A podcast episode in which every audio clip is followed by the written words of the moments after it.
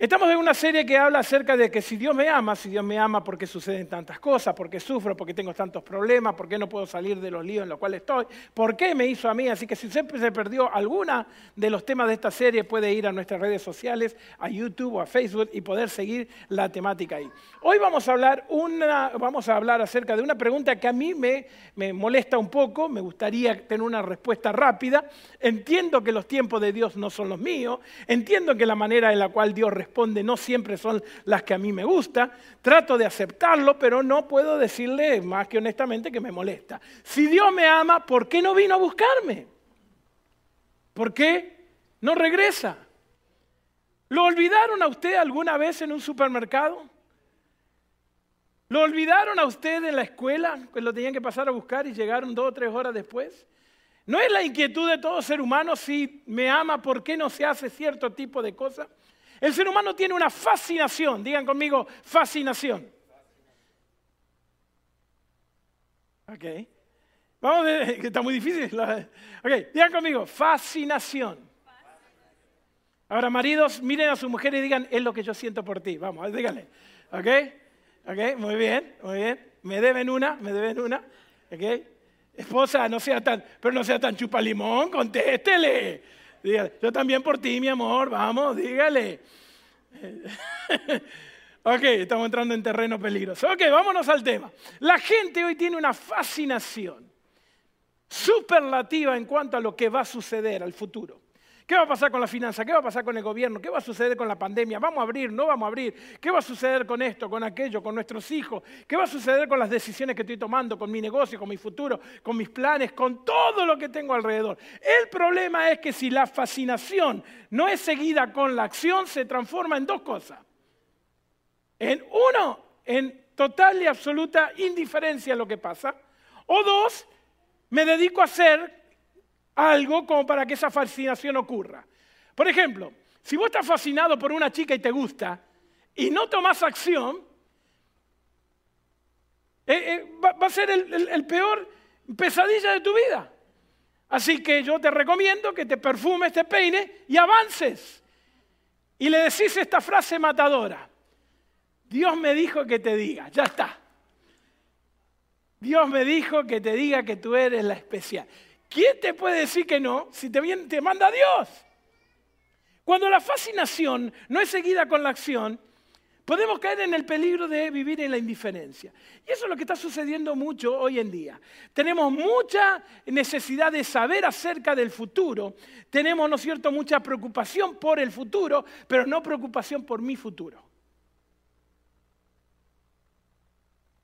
En realidad la pregunta no debería ser qué va a suceder, qué va a pasar, cómo le vamos a hacer. La, verdad, la realidad sería que la pregunta tendría que ser, Señor, ¿qué paso tengo que dar? ¿Qué decisión tengo que tomar? ¿Cómo voy a encarar el próximo paso para mi vida? ¿Cómo voy a moverme en dirección a tu propósito? ¿Qué, qué ajuste tengo que hacer? Pero cuando hacemos ese tipo de preguntas, nos incomoda. Nos perturba un poco porque no solamente el hecho de conseguir información, sino que ahora me estoy moviendo al plano de la transformación, del ajuste, de poder enfocar, ¿no cierto?, mi visión y poder ampliarla y ver más allá de las circunstancias de alrededor y comenzar a proyectarme, no solamente en el futuro, sino yo en el futuro. Y eso le pasó a los discípulos también.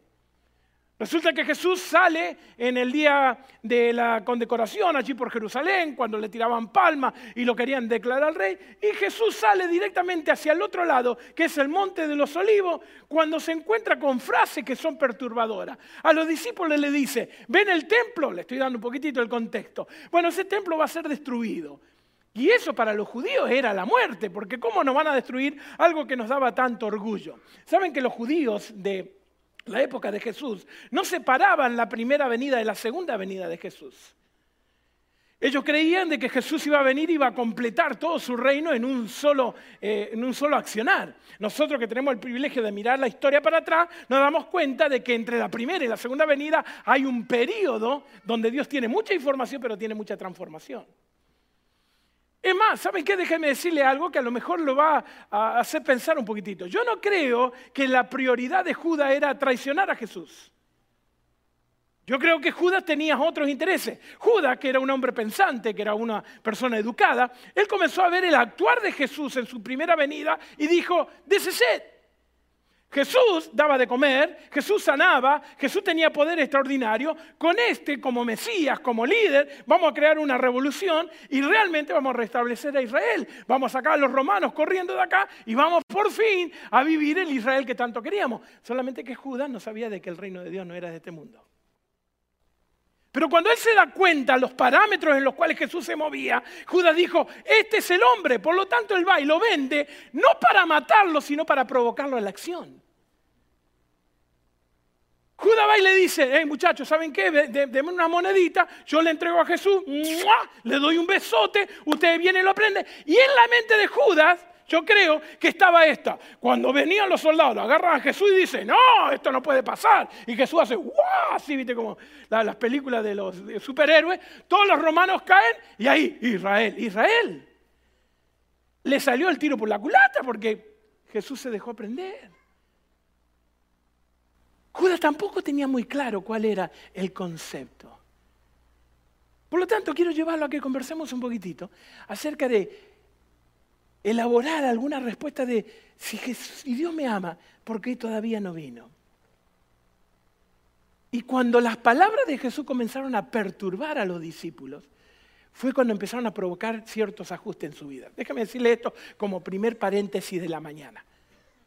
Uno, en los próximos 20 minutos, uno de ustedes, alguien de ustedes va a ser perturbado, va a ser molestado.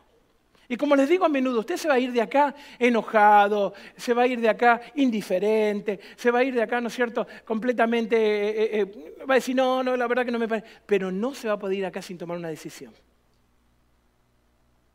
Y la verdad que cuando las palabras que dice Jesús en la Biblia comienzan a perturbar su corazón, la segunda venida de Jesús comienza a ser una realidad en su vida, porque comienza a hablar acerca de ajuste, no solamente de información. No solamente estamos fascinados con un montón de cosas que suceden, sino que comenzamos a interpretarlas y aplicarlas en nuestras vidas. Momento de tensión. Los discípulos van caminando, Jesús comienza a decir cosas que realmente no cuadraban en su realidad.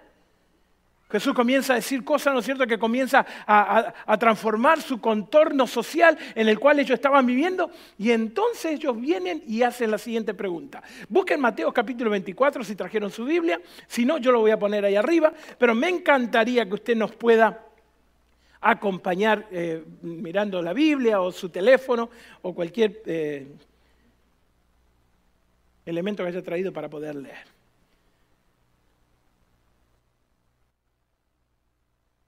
Estando él sentado en el monte de los olivos, miren un poquitito, templo de Jerusalén, Jesús había venido caminando, la gente declarándolo rey. Enfrente del templo, ¿no es cierto?, está el monte de los olivos. Jesús iba a menudo a conversar con sus discípulos, sobre todo a orar. Así que él se sienta y estando él sentado en el monte de los olivos, los discípulos se acercan y le dicen aparte, dinos.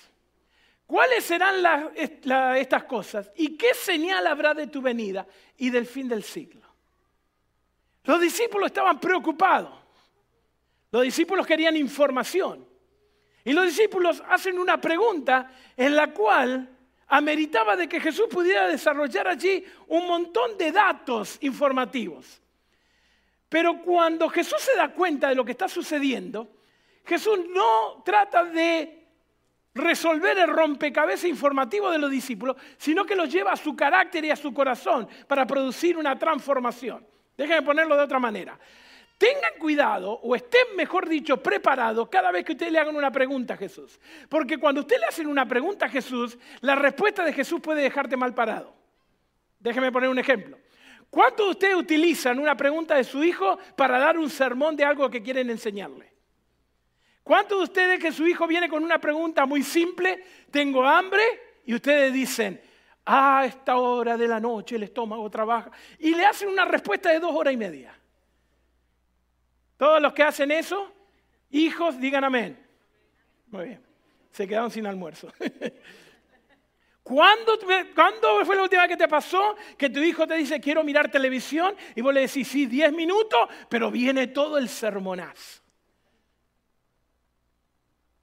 Entonces, vos aprovechás el momento y sacás la espada del amor y comenzás a enseñar más allá de lo que te preguntan. ¿Le ha pasado a usted? Jesús hace eso.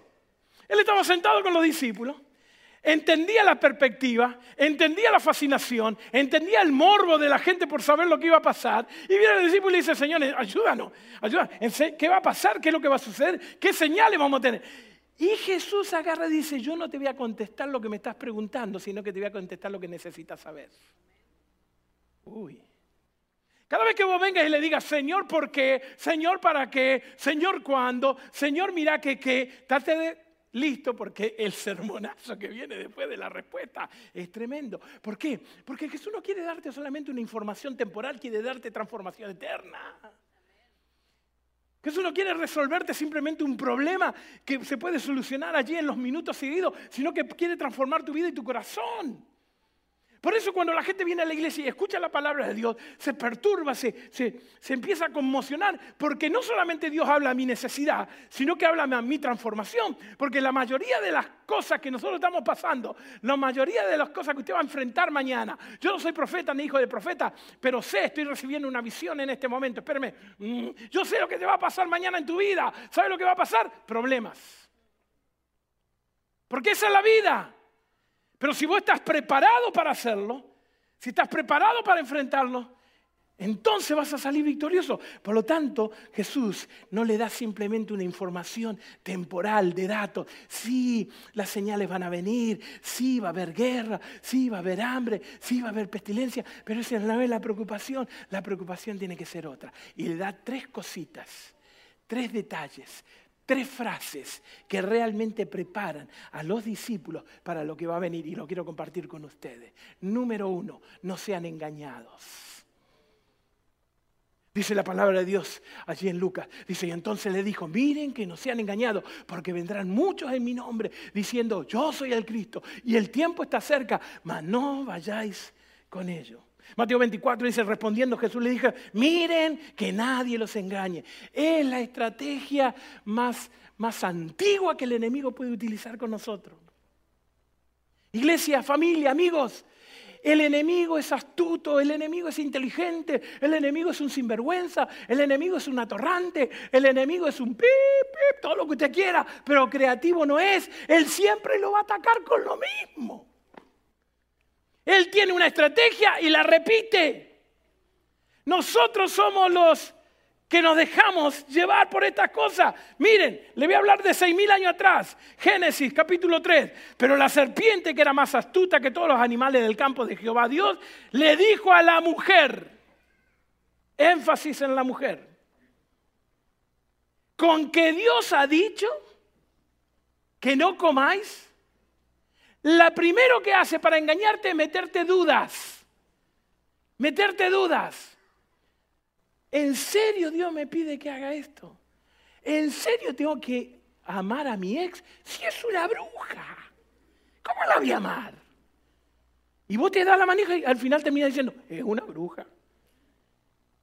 La duda es lo primero que el enemigo te mete. Y lo va a hacer con Eva y lo va a hacer con nosotros. Dudar de la palabra de Dios. Interpretar de acuerdo a nuestra comodidad. Acomodar la palabra de Dios de acuerdo a mi vivencia. Escuchen esto, por las dudas, para que sepa para dónde vamos en este lugar. La vida comprometida con Jesús no fue diseñada para vivir en comodidad, sino para vivir en el riesgo de la fe. Lamentablemente, hoy en día hay mucha gente que se hace cristiano porque cree que es más cómodo, que tenga un seguro de vida. Hay gente que obedece porque tiene miedo de perder la bendición. Mi querida iglesia, seguir a Jesús nunca fue una cosa de seguridad, de comodidad, sino de sacrificio, de entrega, de compromiso, de riesgo, hasta inclusive que te van a pedir por tu vida. Pero si vos empezás a dudar de la palabra de Dios, a tener argumentos, a discutir la palabra de Dios. Nos vamos a encontrar con un montón de alternativas que no van a llevar a la comodidad. Nos van a encontrar, vamos a encontrar un montón de interpretaciones que nos van a proteger lo que yo quiero en este momento, pero no la sanidad. ¿Sabes la cantidad de gente que se está perdiendo vivir lo espectacular que es vivir con Dios simplemente porque de alguna manera acomodamos la verdad a lo que sucede en nuestra vida? Tengan cuidado que no los engañe. ¿Cómo? A través de las dudas. ¿Cómo? A través de negar lo que la palabra de Dios dice. La ruta que va entre la duda y la negación es bien corta. Y el enemigo lo que hace es contradecir la palabra de Dios, e ir en contra de lo que Dios dice. Miren lo que le dijo la misma serpiente en el mismo Génesis, hace los mismos seis mil años atrás, con la misma estrategia que nos las hace a nosotros. Nos mete duda y después comenzamos a negarla. Entonces la serpiente le dijo, no moriréis, sino que sabe Dios que el día que coma serán abiertos vuestros ojos, sabiendo el bien y el mal. Buscamos la excusa para poder hacer algo que claramente Dios ha declarado de que no. Buscamos una excusa para poder hacer algo que la palabra de Dios dice. Y empezamos, en serio Dios me pide que perdone, en serio Dios me pide que deje ese rencor, ¿será que esto? Y comenzamos a negar y comenzamos a ser envueltos. Y somos engañados. Por eso Jesús le dice, ojo, tengan cuidado, que no los engañen. Hay una tercera mañana en la cual el enemigo nos, engaña, que cuando ponemos la palabra de Dios en el lugar equivocado, cuando la interpretamos, cuando la usamos en el lugar equivocado. La serpiente le dice a la, mujer, no vas a morir, sino que el día de mañana se van a abrir tus ojos y vas a saber decidir. Y Eva, como buena mujer, puso la manito acá y dijo, a mí no me va a decir nadie cómo voy a vivir, que se me abran los ojos. Que se me abran los ojos. Y empezamos a utilizar la palabra de Dios, ¿no es cierto?, en forma equivocada. Saben que hay, una ilustración un poco jocosa de personas que a veces hacen ese tipo de cosas, ¿no? Y decía una persona que iba a conseguir la voluntad de Dios, y como él estaba seguro de que Dios le iba a hablar, ¿ok? Dice, donde yo ponga el dedo, esa es la palabra de Dios para mí ese día, es la voluntad de Dios. Yo creo que usted conoce lo que les voy a decir, así que este, esta personaje abrió la Biblia, pone el dedo y dice, y fue Judas y se ahorcó. Entonces el hombre mira para todos lados y dice, no, esto no puede ser para mí. Así que da vuelta a la página, pone el dedo otra vez y dice, ve ya tú lo mismo.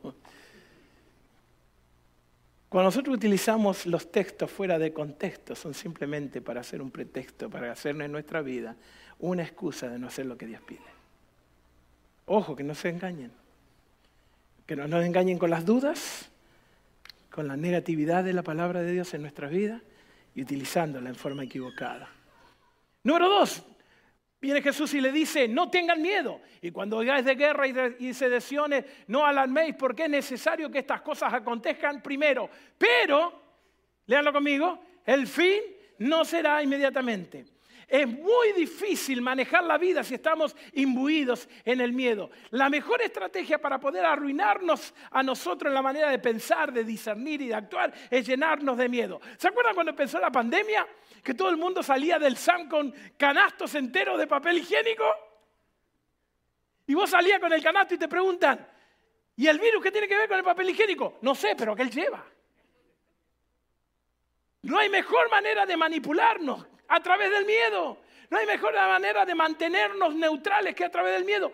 Que en el miedo vos no pensás, no tomás decisiones, te metes en la cueva, no podés discernir, no podés diferenciar el bien y el mal. Seguís las cosas en forma natural. Por lo tanto viene Jesús y le dice, no tengan miedos. No tengan miedo. Es más, el mismo Lucas capítulo 21, que es el capítulo profético de Lucas, dice, ni uno de sus cabellos de vuestra cabeza se caerá mientras yo esté a su lado. Mateo capítulo 24 dice, más el que persevere hasta el fin, ese será salvo. Es muy difícil digerir todas las noticias que están alrededor nuestra sin tener miedo. ¿No les pasa a ustedes mirar la noticia? Catástrofe acá, pandemia allá, huracán, qué inundaciones. Cuando vos terminás las noticias vos decís, acá, acá nos morimos todos. No nos vamos a salvar nada. Y te entra un pánico escénico terrible. Y es ahí en el medio del miedo donde el enemigo puede controlar tu vida. No tengas miedos. ¿Saben que la palabra de Dios tiene 365 fear not? 365 no tenga miedo, uno para cada día del año. Para que vos te levantes a la mañana y digas, no temeré porque Dios estará conmigo, no temeré porque Él va a ser mi proveedor, no temeré porque Él es mi sanador, no temeré porque Él es mi presencia y con sus alas Él cubrirá. 365 para que tú te levantes y puedas vivir en fe, en absoluta seguridad. No tengas miedo, dice la palabra de Dios. Y al final Jesús le dice, no sean distraídos. Porque como los días de Noé, antes del diluvio, estaban comiendo y bebiendo y casándose y dándose casamiento hasta que el día en que Noé entró el arca. Miren, ¿saben qué? Déjenme decir esto antes de darle el, el, el, topic. Todos los que estamos acá somos buenas personas. Que usted esté acá esta mañana a mí me parece fantástico.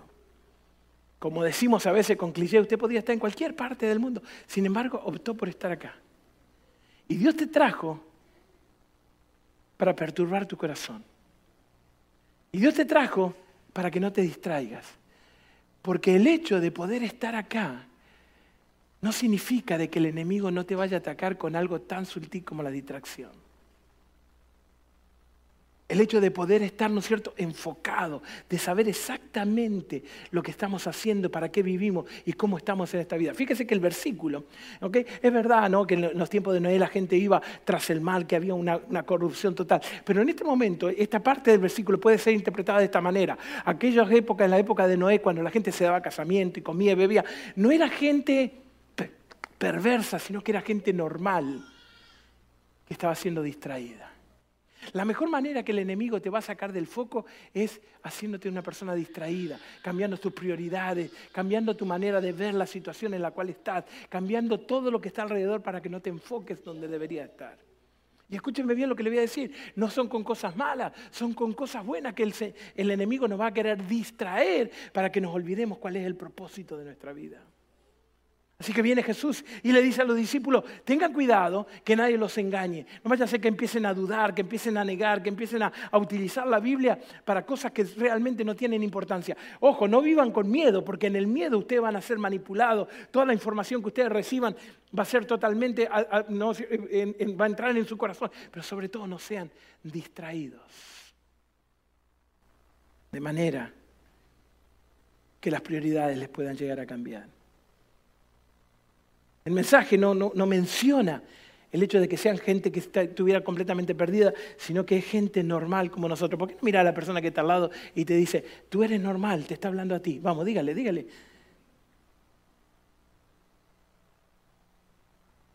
Y en vez de estar enfocado en nuestra salvación, en vez de estar enfocado en las prioridades que Dios tiene para con nosotros, el enemigo nos distrae. Esta mañana,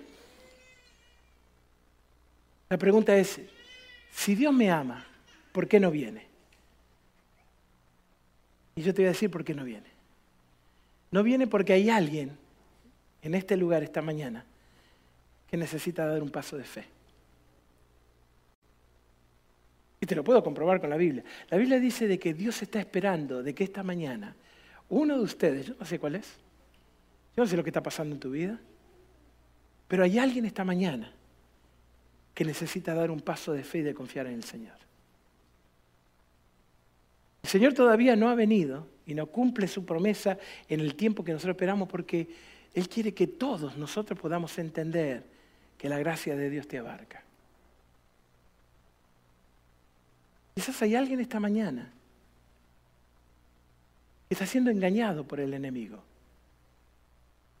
y crees que ese dolor el cual estás viviendo es normal, de que esa amargura que está en tu corazón tenés que llevarla al resto de tu vida. Quizás hay alguien esta mañana de que está lleno de miedo porque no sabe lo que va a pasar con sus hijos, con su familia. O a lo mejor hay alguien esta mañana que su enfoque de su vida está completamente fuera de las prioridades que Dios quisiera tener. Y Dios te ama tanto que va a hacer todo lo posible para esperarte hasta el último momento para que tú tomes una decisión. Y esta mañana, yo no sé lo que está pasando en tu vida. Quizás estás en el medio del dolor, en el medio de una situación difícil. Quizás estás tomando una decisión más importante de tu vida. Dios te trajo acá para que escucharas y entendieras y pudieras comprender cuánto Él te ama el plan que Él tiene para tu vida. Y que todo el cielo está puesto en hall hasta que tú des un paso al frente y puedas comprometerte con el Señor. Por lo tanto, en esta mañana yo quisiera darte esa posibilidad y esa oportunidad. Yo quisiera que tomemos un minuto para que, para que tú puedas examinar tu corazón. Y vas a salir de acá, a lo mejor molesto, a lo mejor con dudas, a lo mejor con un montón de preguntas, pero no te podés ir indiferente. La palabra de Dios está clara, poniendo todo lo que está sucediendo para que el pueblo de Dios pueda encontrarse con su Dios Así que en este momento yo quiero hacerte una invitación. Quiero preguntarte, ¿hay algún miedo que te está deteniendo no venir a Dios? ¿Hay algún temor que está interrumpiendo que el plan de Dios se cumpla en tu vida? ¿Hay alguna distracción que no te tiene enfocado en lo que Dios quiere hacer? ¿Hay alguna duda en tu corazón? ¿Hay alguna interpretación que vos estás acomodando para que, para que no te duela tanto? Ah, pero quizás alguno de ustedes dirá, ah, pero Gustavo, usted no sabe lo que pasó en mi vida. No, yo no tengo la menor idea. No quiero minimizar tu dolor. Lo único que te quiero decir es que hay solución. Te quiero decir de que lo que nosotros hacemos los sábados a la mañana es simplemente una congregación de gente que venimos a celebrar el poder de Dios. Pero lo que realmente va a pasar en tu corazón lo va a pasar ahora en la intimidad tuya. En el momento en el cual estás viviendo. ¿Hay alguna distracción en tu vida? ¿Hay algo que te está moviendo a, a no captar lo que Dios quiere hacer de tu vida? Déjame decirte lo que la palabra de Dios nos enseña. La palabra de Dios dice de que tú fuiste creado como un objeto de amor para Dios. Que el propósito que Dios tiene para contigo, lo primero es tener una relación personal. Y lo segundo es que cuando lo conozcas a Él, tu vida tenga propósito. Puedas vivir con sentido. Y te levantes cada día sabiendo de que Dios tiene un plan espectacular para ti. Y lo más hermoso, con una generación de seres humanos que realmente nos hemos equivocado, lo que Dios te dice es que hoy podés comenzar de nuevo. Él está dispuesto a perdonar, a sanar y a darte una nueva posibilidad. Estamos hablando con los muchachos de Worship el otro día. Y salió una, una conversación que hace rato que no teníamos. Y uno de los chicos me dijo, pastor, hace mucho que no tenemos un llamado a orar todos juntos.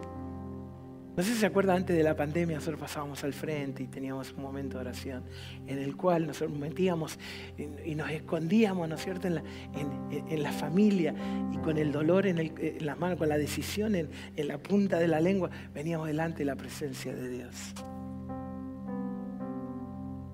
Quiero invitarte esta mañana a que tomes la decisión más importante de tu vida. Guerras van a venir y cada vez va a ser peor. La maldad va a seguir creciendo, la moralidad del ser humano va a ser terrible. Me preocupa muchísimo el mundo que le vamos a dejar a nuestros hijos, pero no es mucho lo que puedo hacer, más que en un ejemplo. Las guerras, las pandemias, las muertes, va a ser todo increíble. Esta fascinación que tenemos acerca de lo que va a suceder, tiene que ocurrir dos cosas. O me ocupo o me provoco a ser indiferente.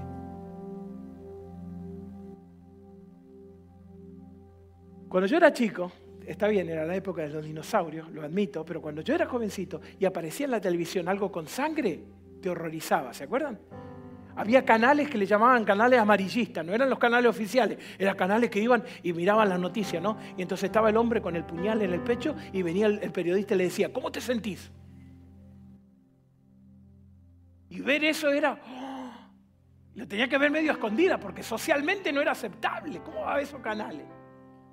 Hoy en día, si vos prendés la noticia y no hay sangre, no es noticia. Se murió un millón por el COVID. Menos mal que no fui yo. Hay un montón de noticias en las cuales nos pasan por arriba porque de alguna manera tenemos tanto en nuestra vida, tenemos tantas preocupaciones, tenemos tantas cosas para poder decidir que nos olvidamos para lo que estamos. Por eso Dios dice, la señal está todo bien. Lo único que yo quiero que te preocupes es tu carácter. Porque si vos estás sin miedo, enfocado y comprometido, Dios va a pasar y va a superar contigo todos los obstáculos. No va a haber problema que no lo supere, no va a haber enfermedad que no se pueda sanar, no va a haber tristeza que no puedas sonreír sobre ella, porque Dios estará contigo. Por lo tanto, no te enfoques en las cosas que están sucediendo, que son simplemente informativas. Preocúpate de la transformación de tu corazón, para que cuando vengas estés listo. Tenía 19 años, 19, 20, maratón en la universidad mía, pro a favor de una de las causas que había ahí en la universidad. Yo dije, yo voy a correr, voy a correr. Así que domingo a la mañana, como a las 4 o 5 de la mañana comenzamos, yo llegué, me pusieron mi cartelito y llegué ahí. Bien caqui así. Miro al lado mío un viejito, pero viejito, pasa de uva, rugadito. Y yo con mi soberbia lo miro así y le digo, así que y salí como caballo desbocado. Y el viejito se veía cada vez más chiquito. En la primera vuelta, no va más. El viejito. No me dijo nada, fue educado, me miró nomás.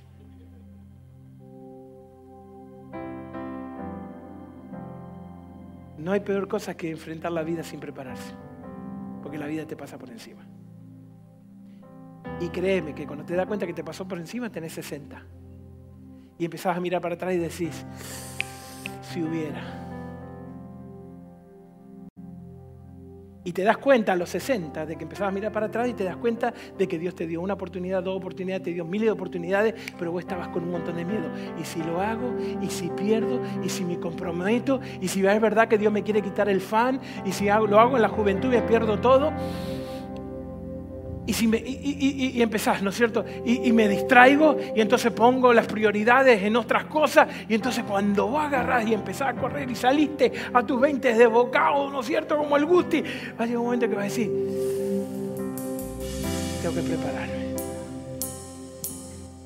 Por eso Jesús viene y le dice, olvídate acerca de, las señales. Eso va a pasar y cada vez va a ir peor. Así que vos preparate, pero no te prepares solamente por lo temporal, prepárate por lo interno, por el carácter, para que tú tengas una vida de confianza, de fe, con prioridad, enfocado, comprometido, para que el mundo sepa quién es tu Dios.